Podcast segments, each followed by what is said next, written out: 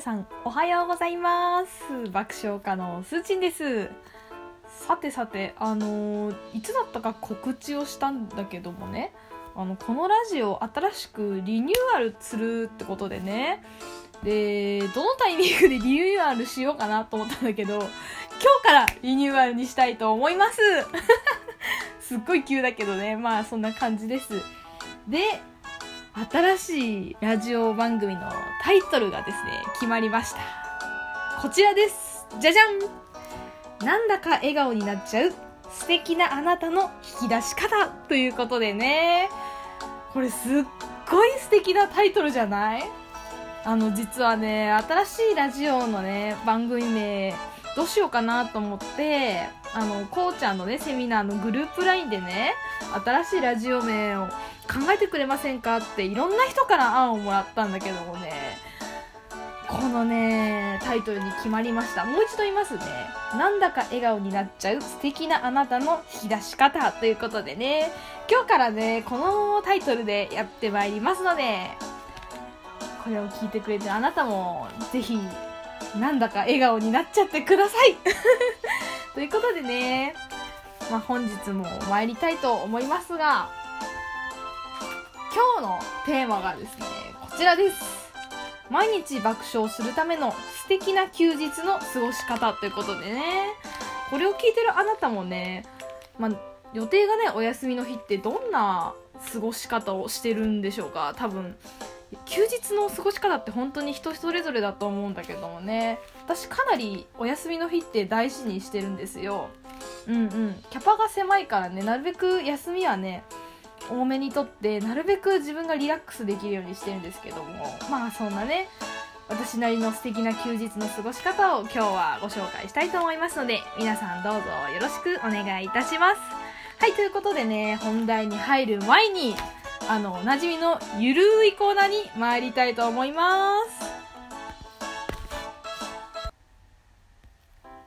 はいということでねあの前回まではここのコーナーは「ゆるトーク」というコーナータイトルだったんですがまあリニューアルということでねこの「ゆるトーク」改め下数値の日常ということでね参ります。そうですね。私結構下数値というワードが気に入ってるのでぜひこれを使いたいなと思ったのでこの「ゆるトーク」のところはね下数値の日常というコーナーに変わります。中身は同じですがタイトルが変わりますのででですねまあ何を話そうかなと思ったんだけれども。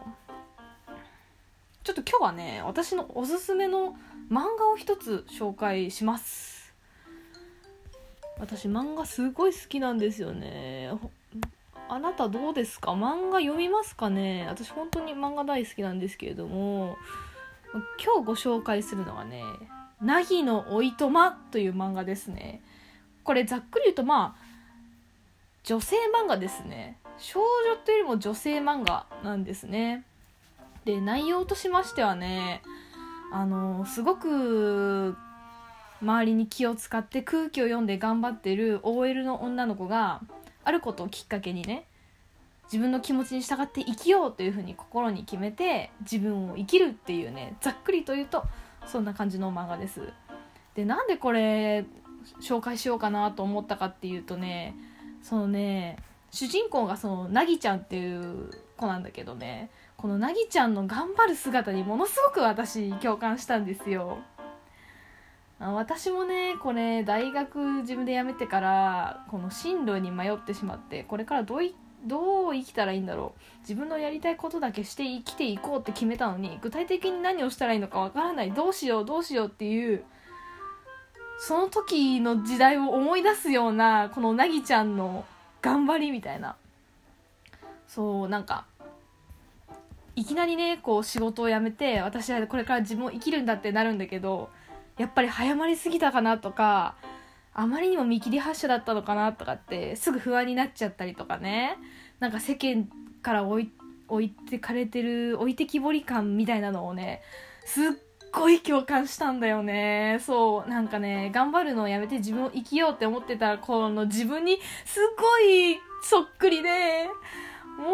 頑張ってなぎちゃんってこう思っちゃうぐらい すごい共感できる漫画なんですよこれが。なのでなんか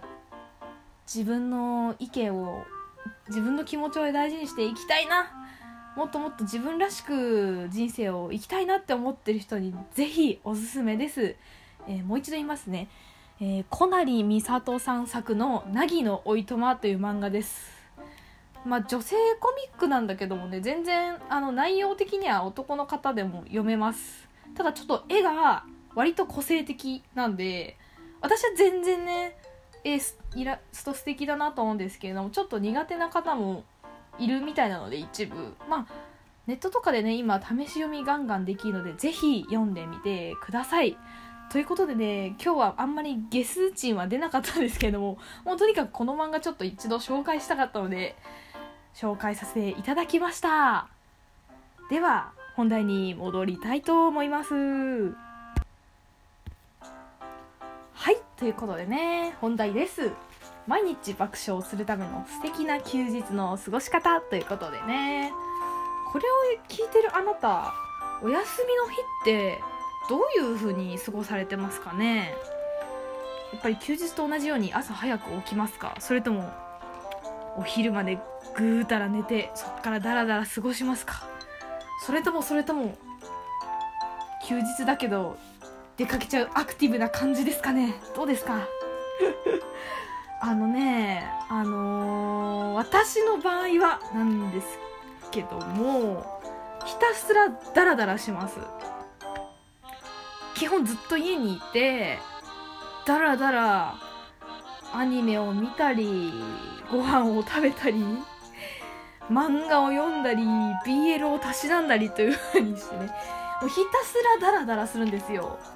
でこれが自分の中で一番いいリフレッシュだなと思っていて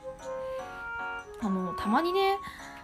休日何もせずダラダラ過ごしちゃったことをものすごく後悔する方いらっしゃるんですよ。あ今日何もしなかったなんか有意義に過ごせなかったみたいに落ち込む方いらっしゃるんですけど私としてはねめちゃめちゃ有意義だと思うんです。確かに例えば資格の勉強とかねそういうのってちょっとかっこいいかもしれないけど別にそんなことしなくてもいいと思うんですよね。だって休日ってお休みの日だからね。あのあなたが一番ねリフレッシュして楽しめればそれが有意義だと私思ってるんです。だからねあのー、何もせずに終わっちゃった休日を何て言うんだろうその休日ダラダラしたことを後悔したっって方はね後悔しなくていいんですよ。あのねダラダラしたい時はダラダラすべき時ですね。体が休みたいって言ってる時に休まないとあなたは死にますんでね。あのゆっくり疲れを取るって本当に大事。うん。ね。あのだからねこう過ごせばあなたは素敵な毎日を過ごせますよっていう言い方は今日はしません。ただあなたが一番リフレッシュできる形で休日を過ごせば結果的にね毎日がねすごくなんだろう楽しめるというかね。だって休日で思いっきりリフレッシュできたら他の日もすごく楽しく過ごせると思いませんか？うん。だからね多分本当に千差万別というか十人十色の休日の過ごし方あると思うんですけど私の場合はねあのー、あんまり外に出るのが自主的に外に出るのが苦手なのでひたすら家でゴロゴロしてます。私の友人もそういう方もいますし逆に外に出た方がリフレッシュできるっていう方もいるんですよ。うん。だからそういう方はそういう方でぜひそういうことをしてもらっていいしただあの休日をね上手に使えなかったことを責めないでほしいんですねぜひ。休日ってやっぱり休むためのものだからせっかくゆっくり休めたのに後悔しちゃったらもったいないでしょ？ね？うん。だからぜひねあのー、これっていうテンプレートはないけれどもあなたなりの一番リフレッシュできる形で休日を過ごせれば結果的に毎日爆笑できます。ってことを今日断言しておきますのでね。うん。そうそんな感じです。あ今日は今10分ぐらいか。あと1分だね。あと2分か。てな感じでまあ今日はね素敵な休日の過ごし方ということでね。まあ一番言いたいのは何もできなかった日を自分を責めないことだよね。で自分なりにリフレ一番リフレッシュできる休日の過ごし方をぜひ見つけてくださいということで今日はね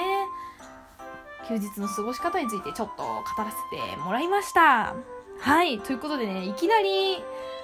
今回からリニューアルバージョンということでお送りしましたがいかがだったでしょうか？あのどいつかの回でちょろっと言ったんだけどもあの私の言うそのなんだろう。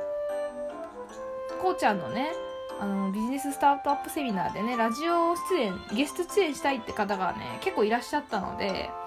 どっかのタイミングでゲストを呼んでねお話を聞くっていうちょっと一風変わった配信の回もあるのでぜひ楽しみにしていてください。では日曜の朝すずちんがお送りしました。また来週お会いしましょう。バイバーイ。